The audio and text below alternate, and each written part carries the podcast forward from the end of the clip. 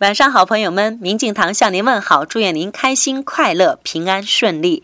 宗萨江洋钦哲仁波切在《佛教的见地与修道》一书中提到了空性。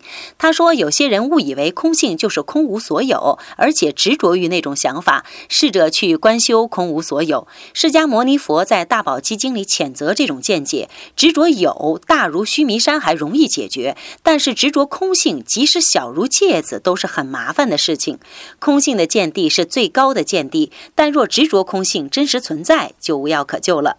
空性的见地不会把你带到愚人的天堂，也不会以各种想象的未来苦恼和折磨来吓唬你。空性展现出的是事物的本来面目，也就是实相。明镜堂即将开展第二阶段的空灵禅坐，也希望对参加空灵禅坐的您有所帮助。今天，请您回复“温暖”两个字，温暖，给您看一个超感人的短片。